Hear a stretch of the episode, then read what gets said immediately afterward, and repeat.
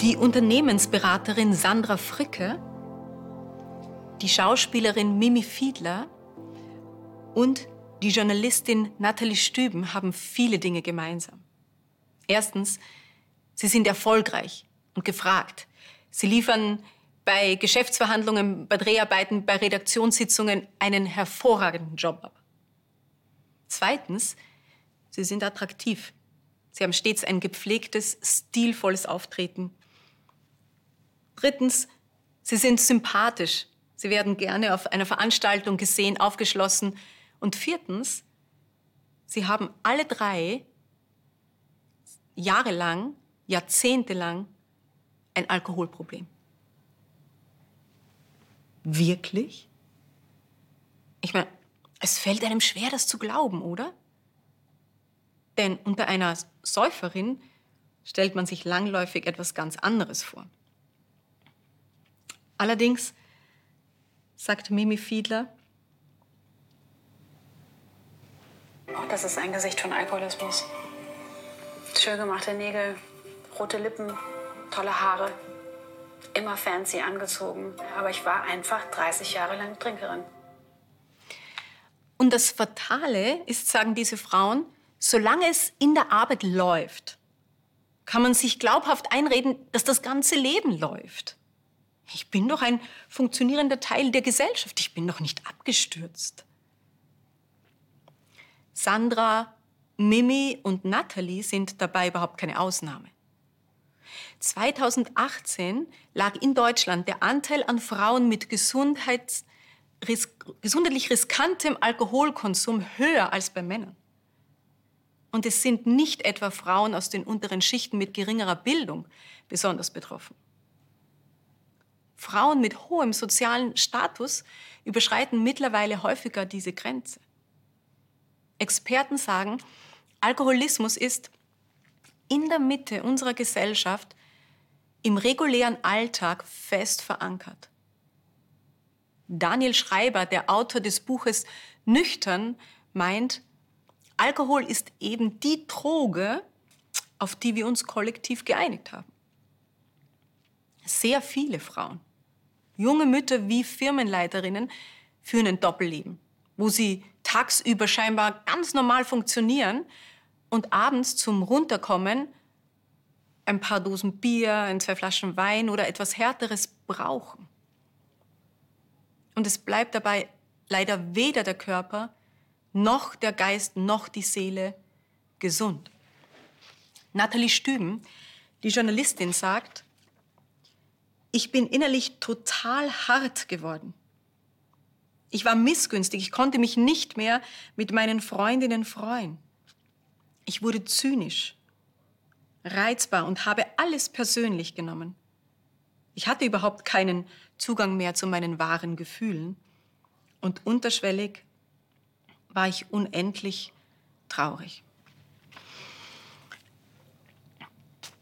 Nathalies Weg in die Sucht, der hat mich allerdings wirklich überrascht.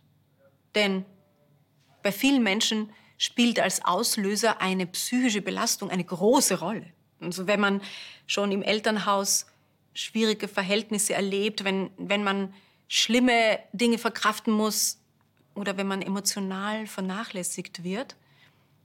Natalie aber sagt, ich war so ein glückliches Mädchen, so ein lustiges Kind.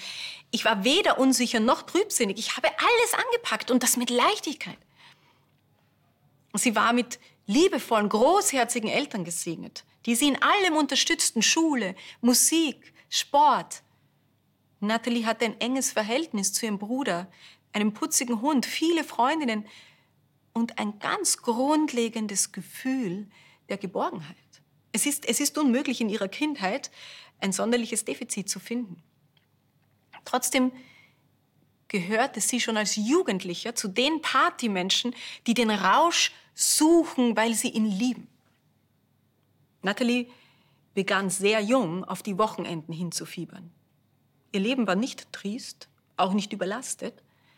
Und doch hatte sie bald keine anderen Hobbys mehr als das Feiern. Hier gibt sie eine eindrückliche Erinnerung wieder. Und zu der Zeit war es auch schon so, dass ich an diesen Abenden dachte, bitte, bitte, bitte, bitte, lass sie nie enden. Und bitte, bitte, bitte, bitte, lass dieses Glas in meiner Hand immer voll sein. Steckt doch enorm viel Sehnsucht da drin, oder? Diesen Satz, den habe ich so lange nachgespürt.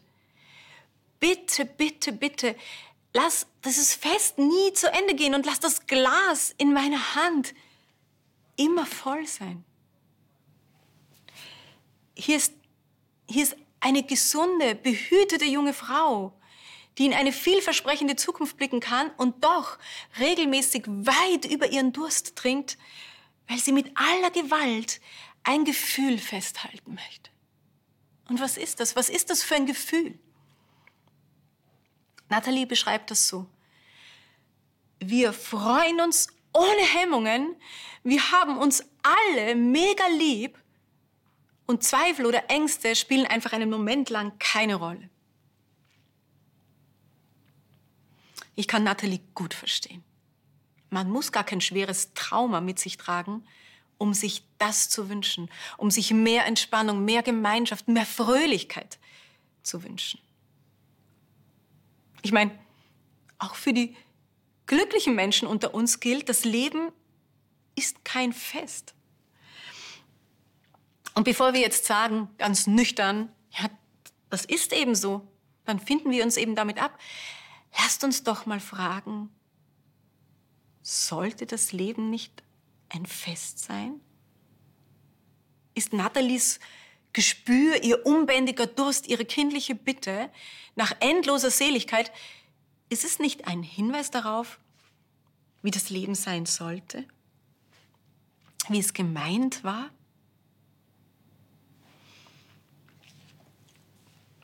Gottes Wort weist unmissverständlich darauf hin, als Gott das Leben erdachte, hat er es genau so konzipiert, wie Nathalie es sich wünscht. Dieses enge Zusammengehörigkeitsgefühl, diese totale Sorglosigkeit, die der Alkohol ja nur vortäuscht, die sollte uns ganz real begleiten. Und in Zukunft, wenn Gott sein Reich aufrichtet, dann werden wir das wieder erleben. Ein nie endendes Fest. Danach hörte ich etwas. Es klang so gewaltig wie das Rufen einer riesigen Menschenmenge. Der Herr, unser Gott, der Allmächtige herrscht. Lasst uns fröhlich sein und jubeln, denn die Zeit für das Hochzeitsfest des Lammes ist jetzt gekommen. Alkohol hält sein Versprechen nicht. Aber Gott, der Wahrhaftige, wird seines einlösen. Shabbat Shalom.